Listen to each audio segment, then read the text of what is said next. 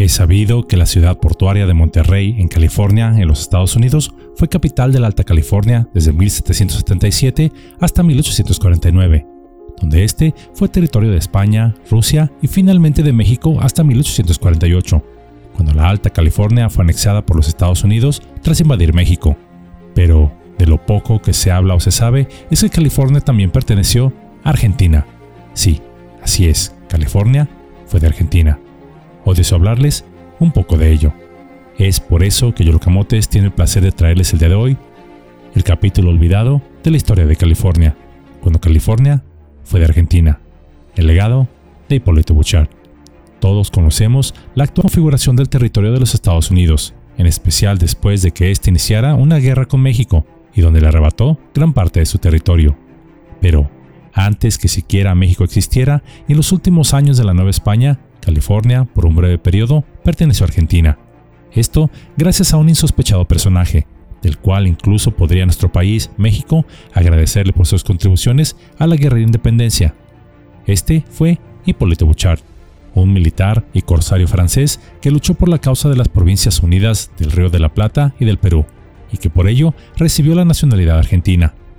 Nació el 15 de enero de 1780 en Bormes-le-Mimosas, cerca de Saint-Tropez, Francia. Su nombre real fue André Paul, pero al fallecer su hermano mayor decidió adoptar su nombre. Desde que era prácticamente un niño, se embarcó en buques pesqueros y mercantes. En 1799 se puso a servicio de la Marina francesa contra los ingleses, iniciándose así en la dura vida del mar. Tras realizar varias campañas en Egipto junto a Napoleón Bonaparte, en 1809 Bouchard arribó a Buenos Aires, poco antes del inicio de la Revolución de Mayo, se unió a la causa de independencia y se convirtió en un comandante naval destacado, luchando y venciendo a varios buques españoles, lo que probaría su astucia naval. En 1817 Bouchard recibió el mando de una escuadra de tres naves. Los números varían según la fuente, pero contaba con varias decenas de cañones y poco más de 200 hombres bajo su mando. Su misión, atacar los territorios españoles del Pacífico para perjudicar el comercio español, su campaña, que duró varios años, fue todo un éxito y logró capturar o destruir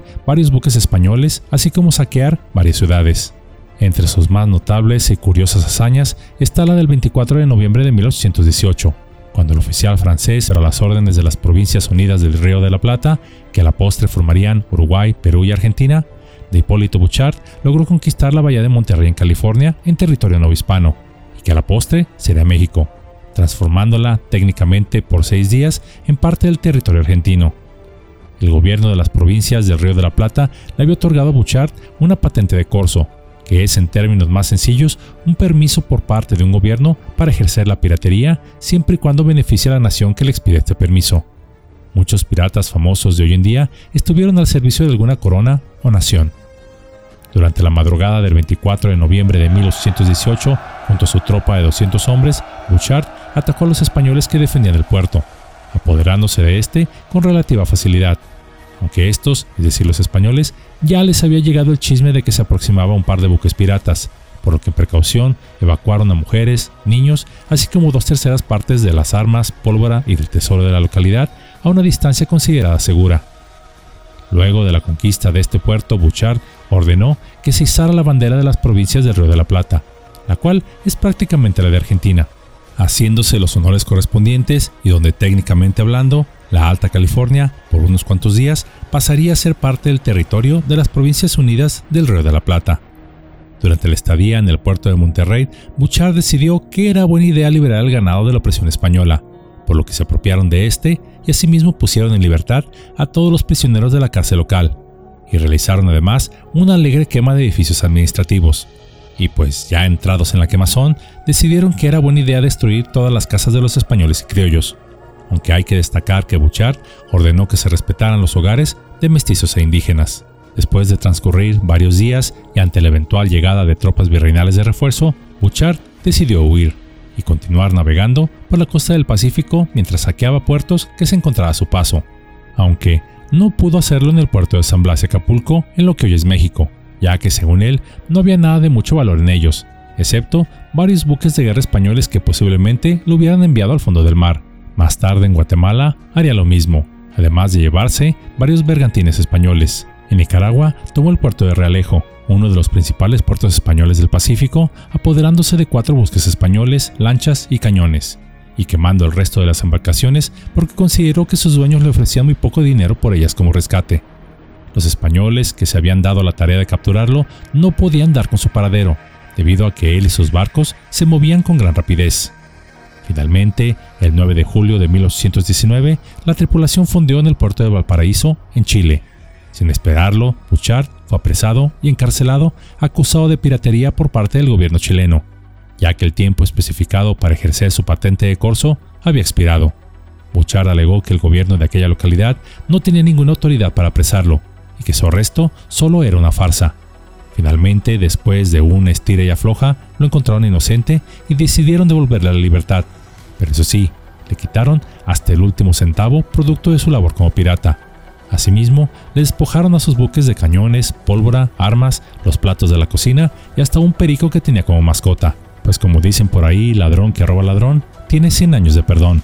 Y ya de pilón le dieron varios azotes de manera pública para que se los llevara de recuerdo. Tiempo más tarde, Bouchard solicitó regresar a Argentina, pero el gobernante argentino José de San Martín le encomendó quedarse en Perú, donde terminó retirándose de la Marina y el gobierno peruano lo premió obsequiándole las haciendas de San Javier y San José.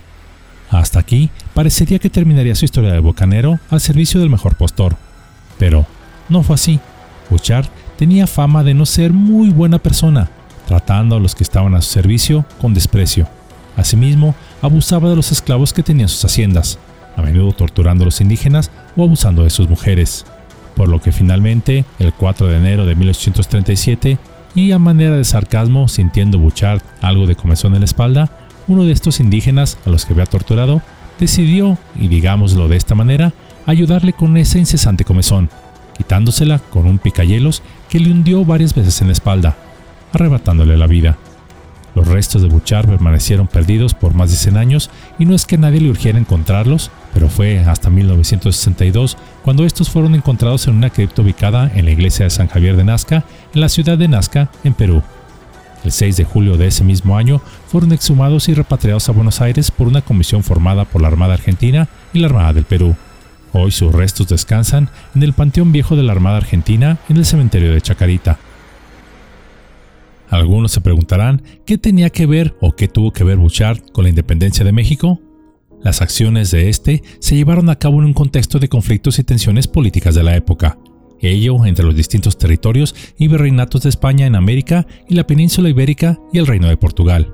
así como las nacientes repúblicas hispanoamericanas que buscaban independizarse. Bouchard se convirtió en una figura controvertida y su legado varía dependiendo de la perspectiva. Para algunos no fue más que un simple pirata, mientras que para otros, especialmente en Argentina y Perú, se le considera un héroe por su contribución a la consolidación de la independencia de aquellos países,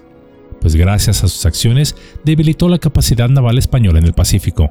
lo que permitió a muchos países lograr su independencia, entre ellos, indirectamente, México, pues debilitó la llegada de cualquier refuerzo a los puertos del Pacífico de la Nueva España por parte de los españoles, y lo que facilitaría las acciones militares de los insurgentes para lograr la independencia de nuestro país. Su vida, la de Bouchard, ciertamente estuvo llena de contrastes. Era cruel con los españoles y criollos y muy duro con sus esclavos y su tripulación, mientras que por otra parte era noble con los mestizos e indígenas, así como un defensor férreo de la libertad de los esclavos, liberándolos cuando se encontraba con estos en algún buque.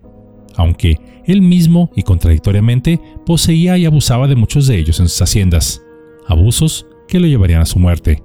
Su crueldad hacia los demás sería una mancha en su legado, y si bien puede decirse que tuvo una vida sin igual y vivió la vida como él quiso, también pagó por ello, pero no solo con su muerte, sino en lo personal, pues a pesar de su éxito en la guerra y la piratería, su vida estuvo marcada por la soledad, ya que por ejemplo su esposa, la cual amaba, casi nunca convivió con ella, incluso su hija no llegó a conocerla por lo que la vida de él también es un recordatorio de que el éxito material no siempre se traduce en una vida personal satisfactoria. Pero a pesar de sus defectos personales, su compromiso con la causa de la libertad es un recordatorio de la importancia de luchar por la justicia y la emancipación. Es importante tener en cuenta que la historia de Hipólito Bouchard es compleja y tiene múltiples facetas, y su legado puede ser interpretado de manera diferente en diferentes regiones y momentos históricos De lo que no cabe duda es que aún nuestro país, México, le debe honores a esta persona, pues debilitó la capacidad militar española incluso en la Nueva España. La vida de Hipólito Bouchard nos enseña que la historia está tejida con hilos de complejidad y diversidad. Su legado, a pesar de sus contradicciones, sigue siendo un recordatorio perdurable de la lucha por la libertad y la independencia en un periodo tumultuoso de la historia. En su búsqueda de esta libertad, Bouchard desafió fronteras y desdibujó límites geográficos, dejando una huella imborrable en las páginas de la historia de América.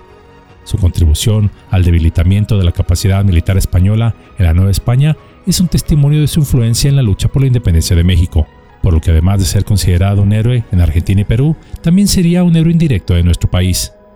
En última instancia, la historia de Bouchard nos inspira a reflexionar sobre la complejidad de los actos humanos y reconocer que incluso en tiempos difíciles, un individuo, una sola persona, puede dejar una marca indeleble en el lienzo de la historia.